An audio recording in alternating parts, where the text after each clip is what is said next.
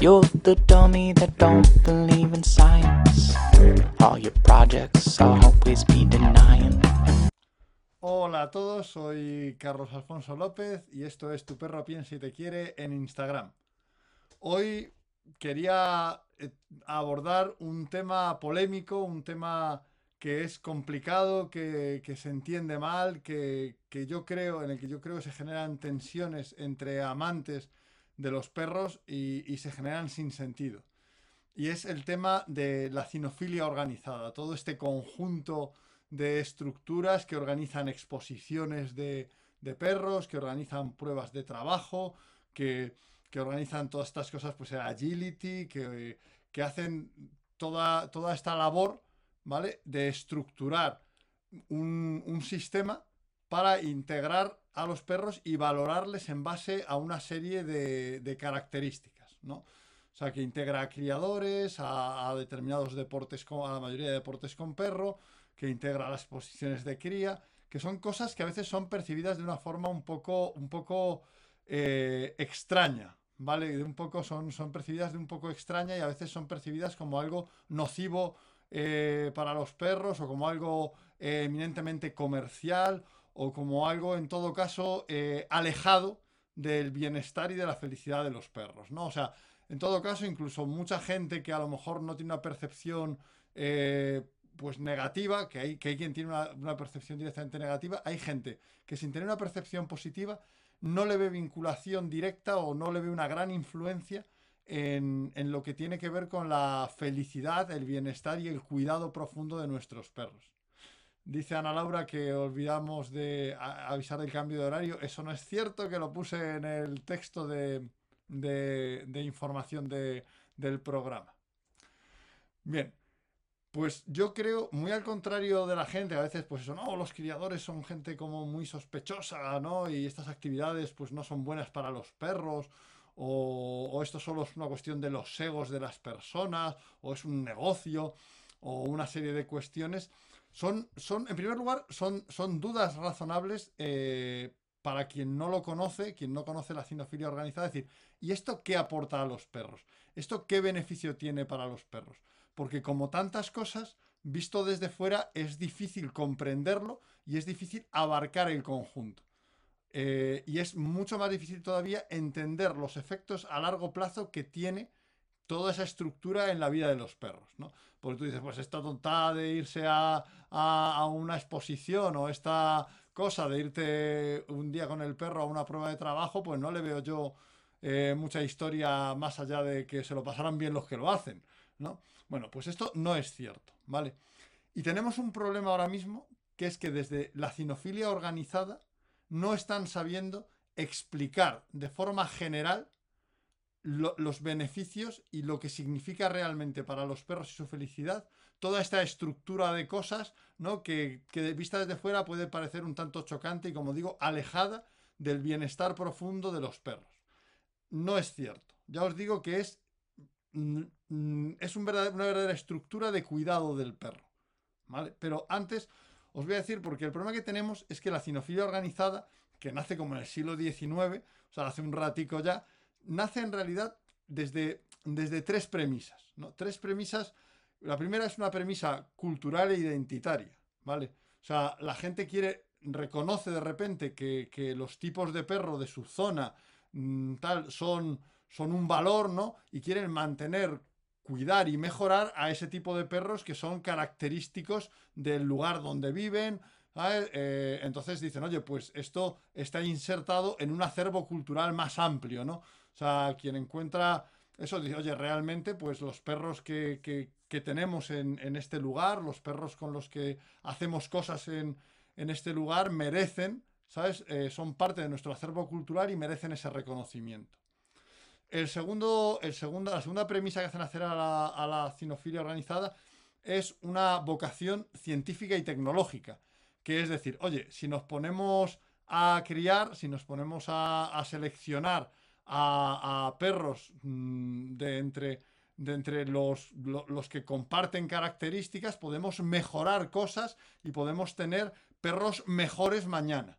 ¿Vale? O sea, esa es una vocación científica y, tecnológica. Y por último, una vocación práctica. que es ayudar a seleccionar los perros de utilidad que ayudan a las personas en diferentes labores, ¿no? O sea, que, que, con, su, con su trabajo ayudan a las personas en diferentes labores, ¿vale? Estas tres premisas, ahora mismo en la, cinofilia, todo el mundo las conoce. Pero lo más gracioso es que quienes, quienes empezaron a trabajar con estas premisas probablemente no sabían ponerlas en palabras, porque lo que eran eran hijos de sus tiempos, ¿no? Y sencillamente sentían, ¿sabes? O sea, todo, sentían que tenían que actuar de ese modo, ¿vale? Sentían que, ostras, y es gracioso por esas tres premisas que ahora pueden parecer un poco, un poco viejunas, porque lo son, ¿vale? Eh, entonces, o sea, porque claro, tener ahora eh, eh, estas premisas como base de la cinofilia organizada, pues, pues suena, suena casposo, ¿no? Es como de película vieja, ¿no? con mal tecnicolor.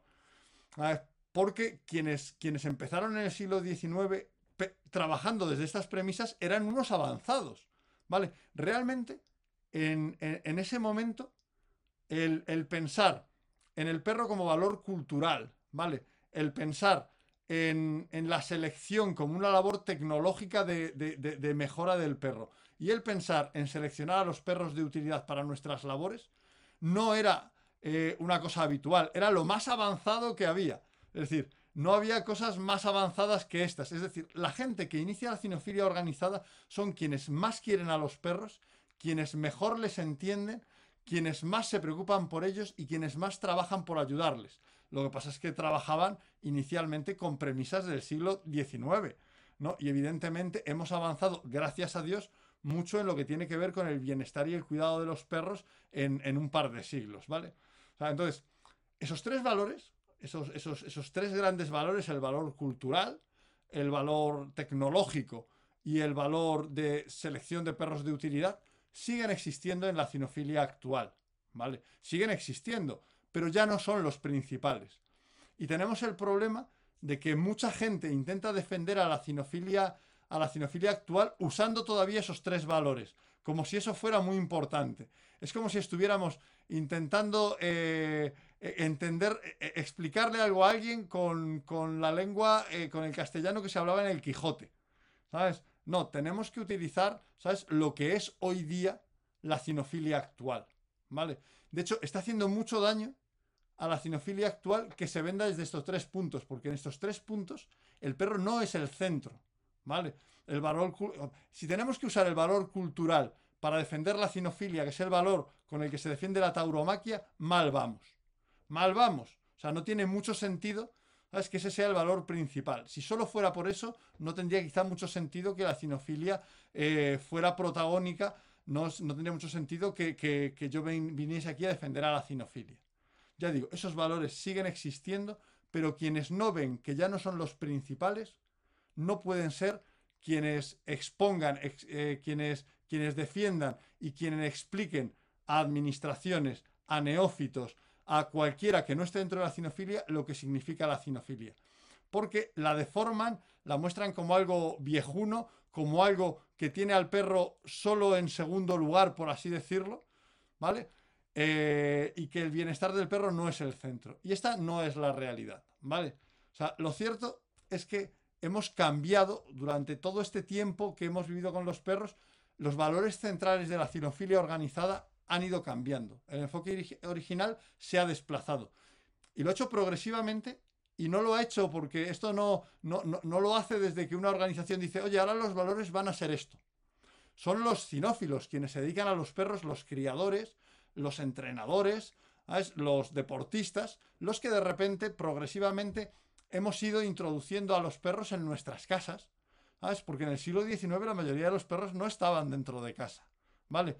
Los hemos ido introduciendo en nuestras casas. Hemos ido haciendo progresivamente, pues los criadores han ido cada vez más eh, buscando eh, cuidar, ¿sabes?, la calidad de vida de sus perros. Hemos ido encontrando pruebas de salud y pruebas de temperamento que garanticen que esos perros sean saludables, sean equilibrados y vayan a poder tener una vida digna. Hemos ido seleccionando cada vez más a quién se le entrega un perro que, nace dentro de la cinofilia organizada asegurándonos que ese perro va a ir a una familia donde se le cuida y donde se le, y donde se le va a dar una seguridad y una calidad de vida eh, garantizada. Entonces, realmente, actualmente la cinofilia está basada en tres valores muy diferentes a, a estos tres de valor cultural e identitario, ¿sabes? de valor científico y tecnológico y de valor utilitario de selección para, para labores de utilidad. Los tres grandes valores que tiene ahora la cinofilia y por los que debemos eh, defenderla y por lo que yo voy a intentar que todo el mundo acceda a la cinofilia organizada son, en primer lugar, una vocación de salud y equilibrio emocional a gran escala. ¿Qué quiere decir a gran escala?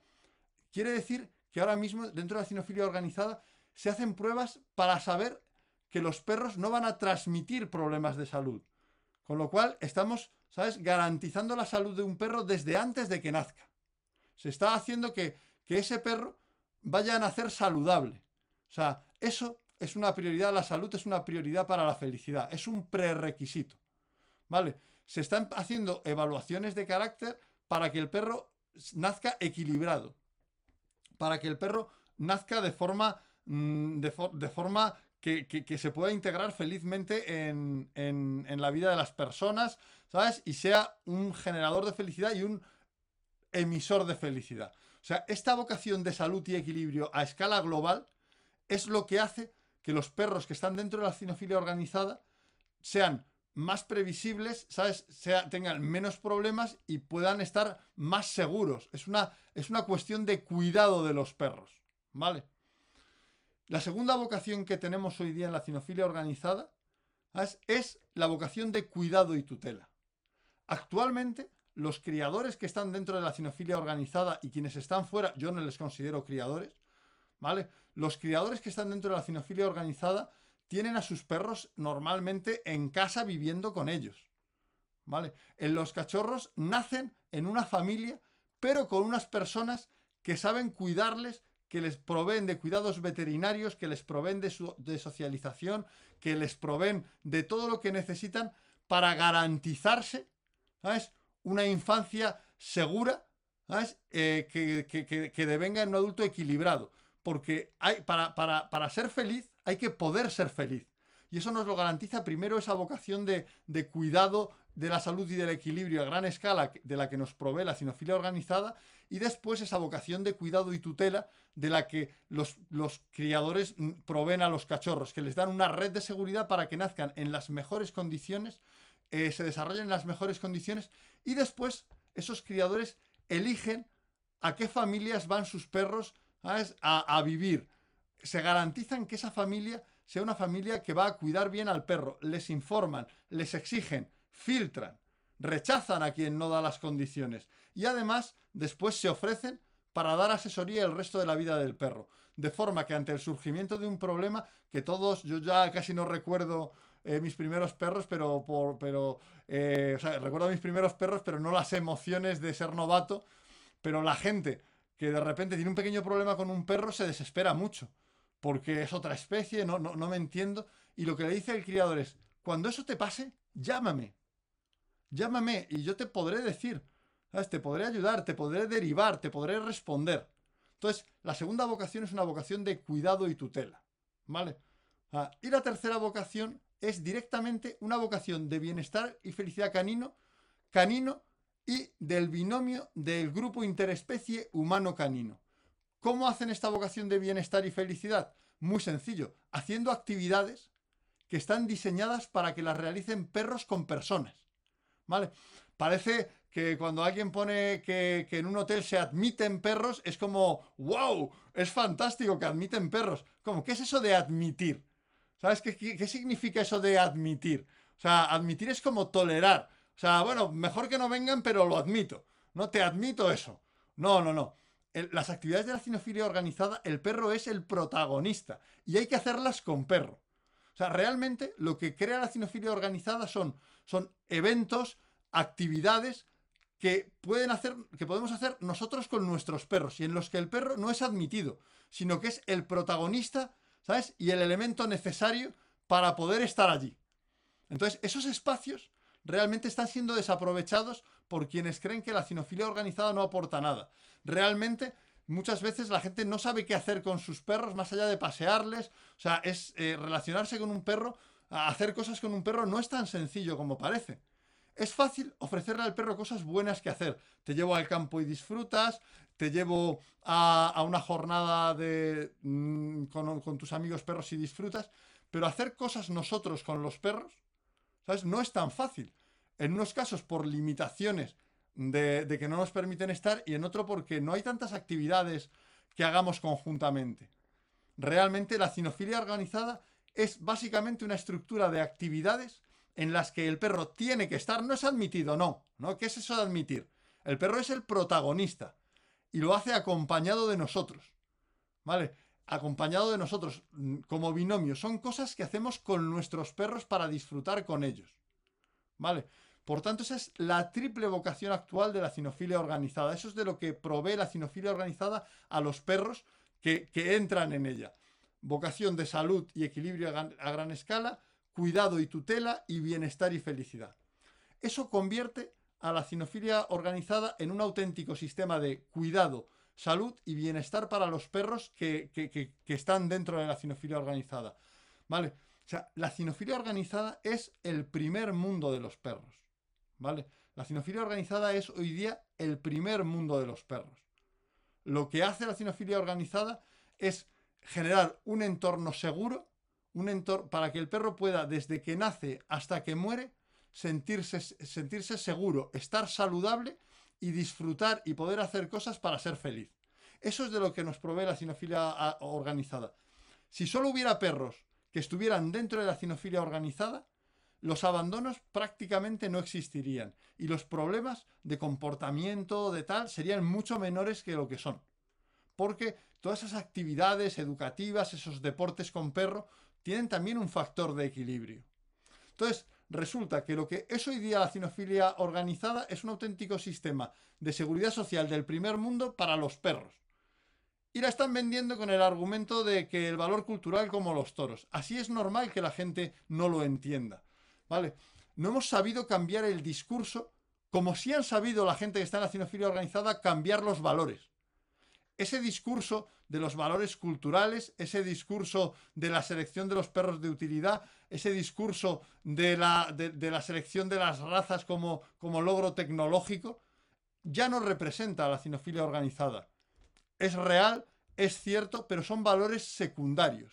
La cinofilia organizada actualmente es el sistema de seguridad social del primer mundo, el único sistema de seguridad social de primer mundo que existe para acoger a los perros y cuidarles desde el inicio de su vida, desde antes del inicio de su vida, hasta que termina su vida, para que no, no sepan lo que es la infelicidad ni la desgracia. ¿Vale? Entonces, lo que tenemos que hacer no es solamente conocer y transmitir, quienes lo sabemos, estos valores de la cinofilia organizada, sino que tenemos que luchar porque cada vez más perros, y eso incluye a los mestizos, puedan entrar en determinadas estructuras de la cinofilia organizada para mejorar su nivel de bienestar y felicidad. ¿Vale? O sea, yo ahora mismo voy a, voy a iniciar una serie de actividades para luchar porque se admita y, y, se permita que muchos más perros puedan entrar en la cinofilia organizada e integrarse en este sistema que les va a dar el mayor nivel de bienestar, seguridad y acceso a la felicidad que es posible en un perro. ¿Vale? Realmente, de verdad, creedme, la cinofilia organizada es el primer mundo de los perros. Ah, la cinofilia organizada está estructurada hoy día sobre, sobre, sobre salud y equilibrio, búsqueda de salud y equilibrio, búsqueda de cuidado y tutela y búsqueda de bienestar y felicidad. Todas las actividades que hay ah, lo que hacen es instrumentalizar alguno de esos aspectos.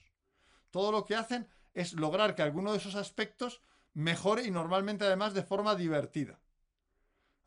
Los mestizos, dice Magia Canina, que deberían tener su categoría. Yo creo que los mestizos en las pruebas de trabajo, en los deportes caninos, deberían poder eh, competir en igualdad de condiciones a los perros de raza.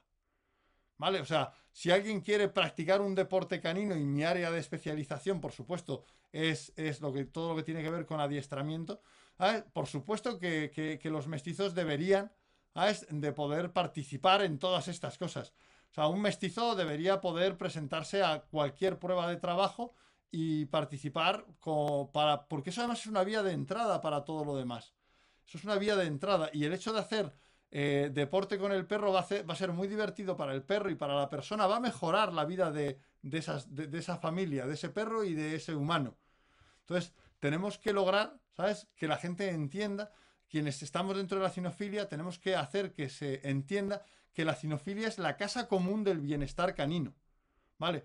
Y no eh, iniciar una especie de discurso eh, como precavido, que ahora, por ejemplo, se está legislando en España sobre bienestar canino y mucha gente en la cinofilia organizada siente que puede estar amenazado, pero no lo tienes que estar. ¿Sabes? Porque la cinofilia organizada es el bienestar canino organizado, es la casa común del bienestar canino. Y lo que hay que hacer es sencillamente transmitir esa idea y comunicar esa idea, porque quien está fuera no tiene por qué saberlo.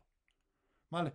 Entonces yo desde aquí, ¿sabes? Eh, ¿sabes? En, España los, los, en Agility los mestizos, ¿sabes? Tienen alguna limitación que vamos a intentar que, que desaparezca. ¿Vale? En Agility en España tiene alguna limitación, pero justamente es que eso es importante, que entren dentro de la cinofilia organizada para poder empezar a, disfrutar de sus ventajas, para sentir esa red de sostén y de apoyo alrededor que, es de, máxima importancia. ¿vale? Y desde luego la vía de entrada natural son, son los diferentes deportes caninos. ¿vale? O sea, eh, cualquier perro que no tenga algún tipo de lesión, tal, puede practicar a, su nivel agility, puede practicar OCI, puede eh, practicar eh, obediencia de Mondiorrin o puede practicar, pues, eh, las pruebas de, STPR dentro del IGP. O sea, hay un montón de cosas que pueden y deberían de poder estar haciendo todos los perros que, que están fuera de la cinofilia organizada. Entonces, vamos a abandonar, ¿vale? Vamos a abandonar un poco esa idea de que, de que el criador, ¿sabes? Es como un, un, alguien sospechoso. Yo odio, y eso lo sabe bien quien me conoce, odio el término criador responsable. Pues eso es como decir médico responsable, ¿no? O, veterinario responsable. No, no. O sea, que ser criador implica ser responsable. ¿Vale? Lo que no se puede hacer es que porque, porque haya, haya dealers en las esquinas, porque haya camellos que venden drogas que matan, intentar eh, meter en el mismo saco a las farmacias que curan, que, venden eh, remedios que curan. ¿Vale?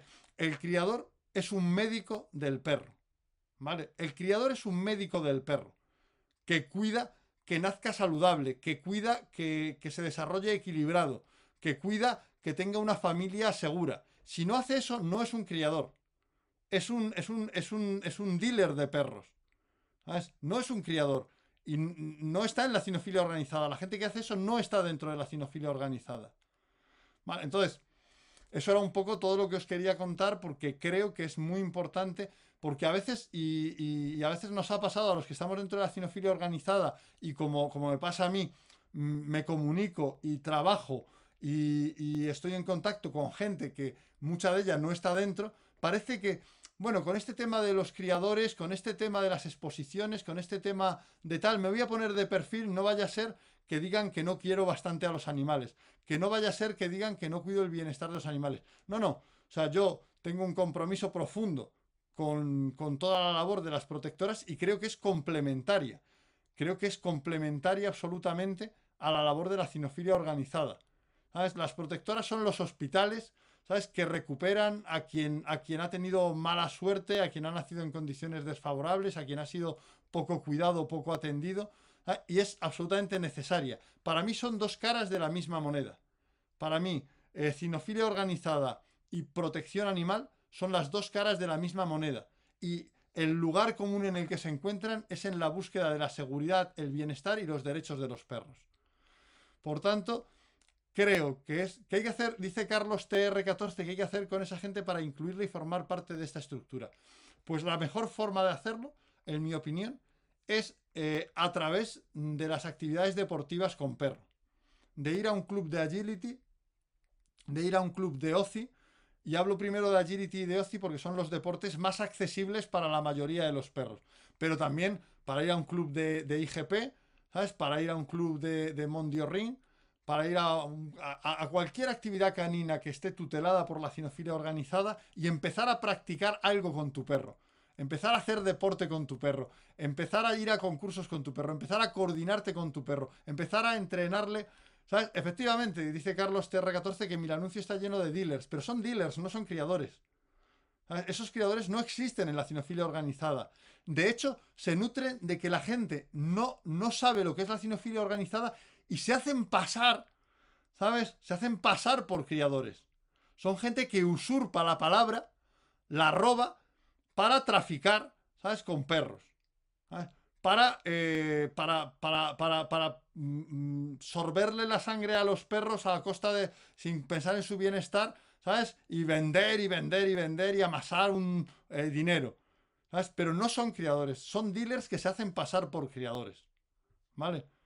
Entonces, realmente creo que todos los que conocemos todos estos beneficios de la cinofilia organizada, tenemos un cierto deber en, en dejar de estar de perfil porque nos digan que como defendemos a los criadores no queremos a los perros o no nos importa su bienestar y dar la cara al máximo y decir, esto, o sea, o sea, protectoras y cinofilia organizada.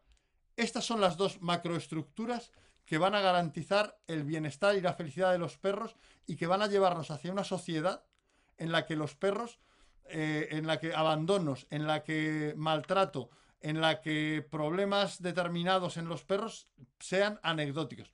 Siempre aparecerán, porque igual que por muy civilizada que sea una sociedad, siempre aparecen criminales, siempre aparecerá algo, pero en lugar de ser algo tan desgraciadamente frecuente como es ahora, será la anécdota, será, será lo inusual. Y eso es lo que nos puede aportar la cinofilia organizada como estructura, como casa común de búsqueda del bienestar de los perros. Y esto es un poquillo lo que os venía a contar, que veo que habéis preguntado poco, ¿sabes? Así que eh, mm, si tenéis alguna preguntilla o algún comentario, además eh, me había un, amigo que es criador me había dicho, uh, ¿sabes? Me lo había puesto Javi, me había puesto, uh, esto ya verás, te, te van a decir de todo, ya verás, eh, ten cuidado, es un tema peliagudo, ¿cómo te atreves? Bueno, pues yo creo que realmente cuando, cuando se habla razonablemente, bueno, pues aunque... Y yo, entiendo que alguien de repente vea un vídeo de una exposición sin, ninguna, sin ningún contexto y le parezca una tonta. Como veo co- como que alguien de repente ve una prueba de IGP ¿y por qué el perro mueve? ¿Por qué ese señor lleva eh, esa funda de arpillera en el brazo, no? O, o sea, yo entiendo porque, porque hace falta contexto para entender todo lo que nos aporta la cinofilia organizada a todos los que amamos a los perros y sobre todo a todos los perros que están dentro de la cinofilia organizada. ¿Vale? Y eso os venía a contar, hoy era un poco speech, porque realmente, bueno, pues creo que es importante hacer esta labor y, y porque me duele mucho cuando se considera que mis amigos criadores, algunos de los cuales son de las personas a las que más admiro, mm, en el plano personal y en el plano de lo que hacen por los perros y lo que hacen con los perros. Y creo que, bueno, pues hay que, que mostrar el conjunto para que la foto, todos tenemos una foto en la que salimos ridículos. ¿Vale? La cinofilia organizada también tiene fotos en las que sale ridícula. ¿Vale? Y cuando se la intenta defender con argumentos arcaicos, pues es más difícil lograr que la gente comprenda todo lo que significa. Mm, hay que hacer entender lo que es la cinofilia organizada y tenemos que, que todos los que sabemos les animo a que, a que lo expongan, a que lo eh, comenten en sus redes sociales, ¿sabes? O sea, a todo esto. Bien. Eh, de Entre Sierras me comenta que, bueno, esto lo comentaremos mañana, ¿sabes? Mañana sí que hablaré sobre, mañana hablaré sobre este tema en, en mi Facebook, porque justamente voy a, voy a intentar, ¿sabes? Pues, pues echar una manilla desde dentro de la cinofilia organizada, que ya lo estaba haciendo, pero bueno, pues de una forma más, más intensiva.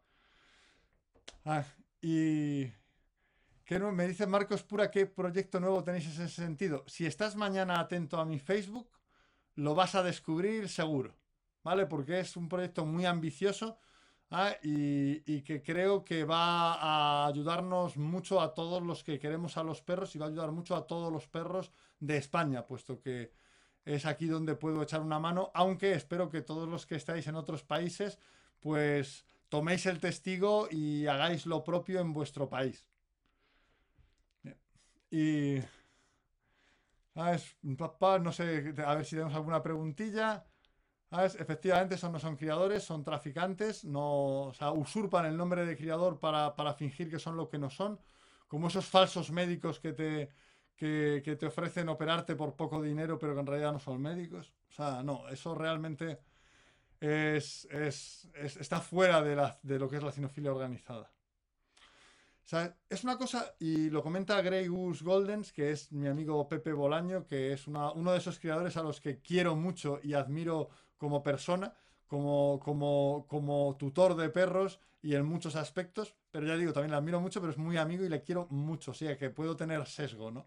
Dice que es que una cosa que, que, hay, que, que hay que repetir es que la cinofilia organizada siempre ha sido la vanguardia del bienestar canino. Siempre ha sido la gente más tecnificada, la gente que hace más por el bienestar canino. Porque estar seleccionando, ¿vale? Eh, tres generaciones antes para que no tengan un problema de salud es estar a la vanguardia del bienestar canino. ¿Vale? Lo que pasa es que eh, el bienestar, la vanguardia del bienestar canino afortunadamente se ha ido desplazando mucho y no podemos seguir usando los argumentos de nuestros tatarabuelos para defender lo que hacemos y para explicárselo a, a quienes no están dentro. O sea, en este aspecto es fundamental. Pues ahora sí, ya os, con esto, si no hay alguna pregunta rápida de último momento, os voy a dejar. Y me, encanta que hayáis estado aquí, me encanta que, todo el mundo haya escuchado, porque sé que muchos de vosotros no, no teníais contacto con la cinofilia organizada y que no, no, habéis, no habéis mostrado prejuicios. Me habéis escuchado hasta el final, habéis dejado que exponga lo que es y cómo veo la cinofilia organizada. Y eso para mí es muy importante. Por eso, muchísimas gracias, es un gusto y siempre eh, estaré encantado de contar con, vuestra presencia, con vuestro cariño y con vuestra confianza. Nos vemos la semana que viene en otro programilla. Hasta luego.